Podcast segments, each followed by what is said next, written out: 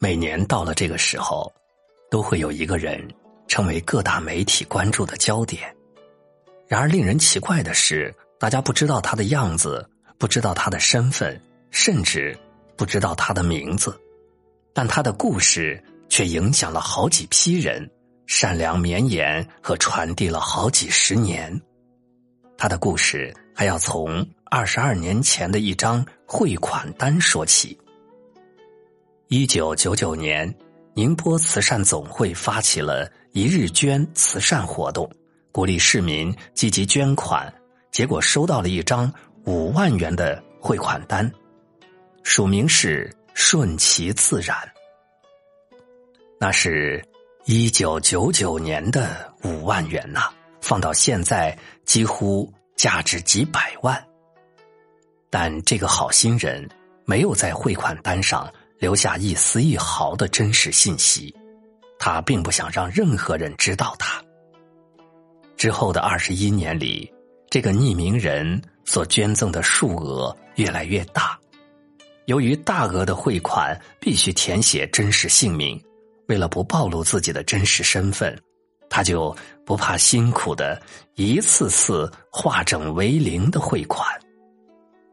光是今年的捐款。就一百零五万，他就分开一百零三次，一小笔一小笔汇过来。有人统计过他的捐款总额，光是宁波慈善总会里，他寄来的汇款单就高达一千二百五十八万。而他不光给宁波慈善总会捐款，还给国内许多地方都匿名捐了款。一开始，社会各界都想知道顺其自然的庐山真面目。于是有人顺着他给的地址过去找人，但每次都发现那是个假地址。记者想要采访，也从来没有找到过他本人。直到后面技术越来越成熟，银行的监控拍到了他的样子，一位看起来非常有礼貌、有气质的女士。但这时候，大家反而默契的选择了不去打扰。心照不宣的不跟踪下去，因为大家都知道他不想让自己暴露在公众视野中。正如顺其自然写的那样，坏事不做好事不说。确实，他做这些事情的时候，从来没有要求过任何回报，而且他的大部分捐款都是捐给了贫困孩子。他希望这些孩子能够通过读书改变命运，拥有一个更好的人生。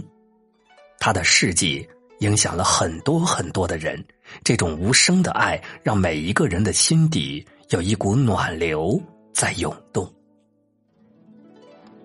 一些没长大的孩子凭着自己的想象画出了顺其自然的样子。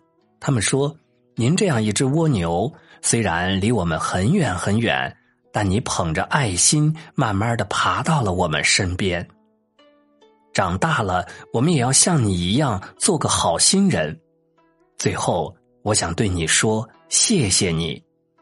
没有任何华丽的辞藻，我却被这一句句充满童稚的话语看到鼻子微酸。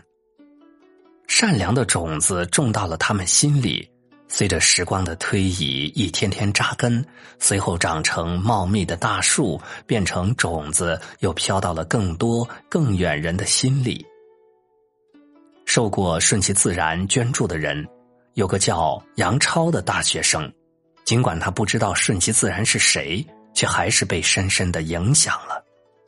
大学毕业之后，他放弃了唾手可得的优越工作，选择去乡下。当了一名大学生村官，那个时候他的工资也不过才八百元，就立下了一份爱心策划书，计划每个月都拿出两百元去资助学校里跟他一样困难的学生。不仅仅是他，还有很多受到顺其自然帮助的人，也开始帮助自己身边的人。就像是蝴蝶效应一样，一份小小的善意带动了一个群体的巨大连锁反应。你曾把善良种进我心里，如今我长大了，便想把这种子种到更多人的心里，这才是一种爱的传递。我曾经陷入困境，有人把我拉出来，那么我在别人陷入困境的时候，也会伸手拉一把。有一位八十多岁的拾荒老人，靠在街上捡一些空瓶子为生。餐馆老板发现他之后，就每天给这位老人留一口热饭。天冷了，还会给老人一碗热乎乎的饺子汤，老人也默默的接受了这份善意。直到有一天下起了大雪，饭店前面也堆积起一层厚厚的雪。清晨八点多，老板还没有来开门，那位拾荒老人拿着工具，在店门口为他铲出了一条路。这一幕，店主在监控里看得清清楚楚。这个冬天真的好冷，大雪都染白了我的头发，但你给我的那碗热饭足够融化这一片雪地。我没什么可以回报你的，只好用劳动来回应你的善良。在大连的六幺二路公交车上，有一个持续了七年时间的小故事，一个叫。吴素敏的女性给六幺二路车的司机杨艳送了七年的早餐，这份陌生的善意，全部都源于七年前的一件小事。七年前的杨艳曾经在开车时遇到过一位七十岁老人突发晕倒，在紧急时刻，杨艳征得车上四十多位乘客同意后，将老人送到了大连市第二人民医院分院。因为抢救及时，老人安全的活了下来。这件小事被吴女士看到后，很快又发现新闻里的杨艳原来就在她身边，于是就默默的为他送早餐，怕他不接受，还放下早餐转身就走，一送就送了七年。善良的灵魂总会互相影响，即便是再微小不过的善意。也能散发生命力最熠熠生辉的光芒。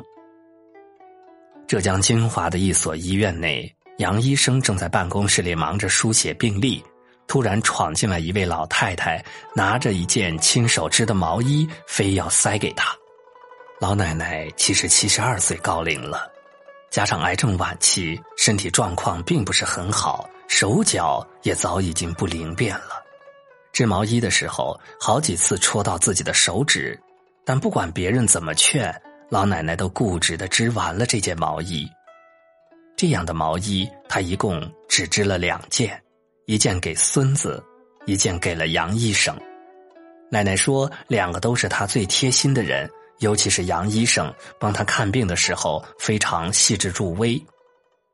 你帮我抵御了病魔，我就为你。来对抗寒冬，并不一定要熊熊烈火才能让人感受到温暖，哪怕只是细微的感动，也一样足以温暖人心。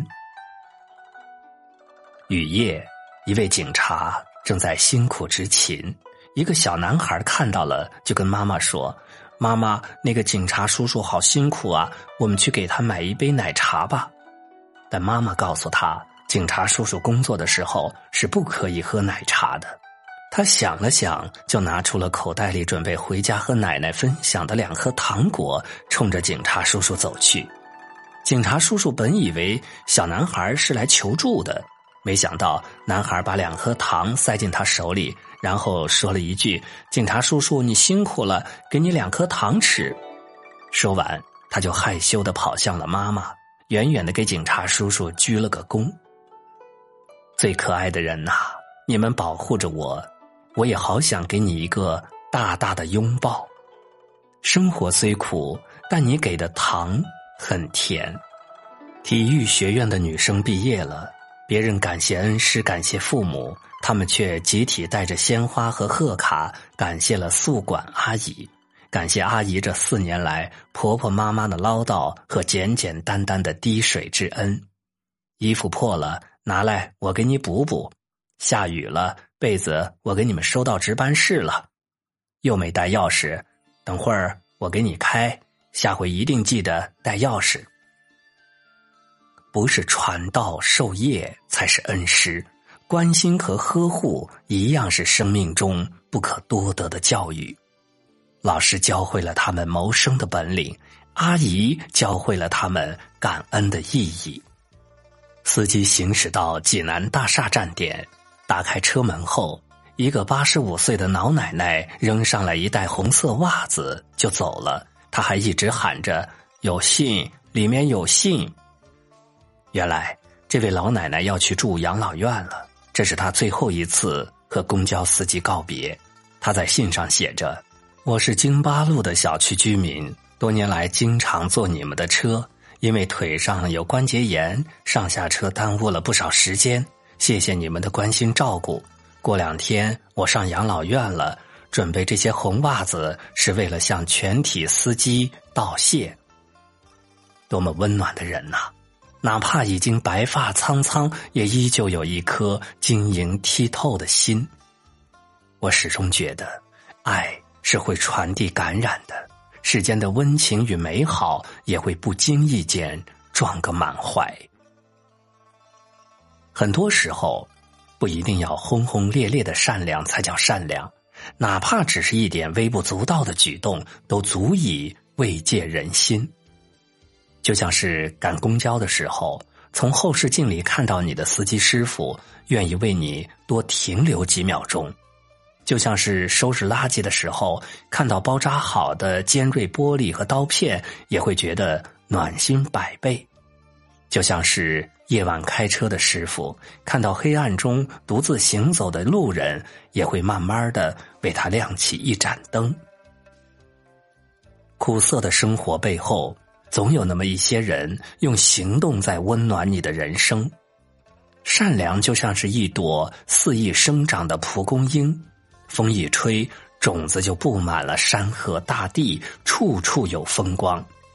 这世界的美好与丑恶的事，其实一样多的，只是很多时候我们很容易把目光集中到那些黑暗身上，反而忽视了身边无处不在的微光。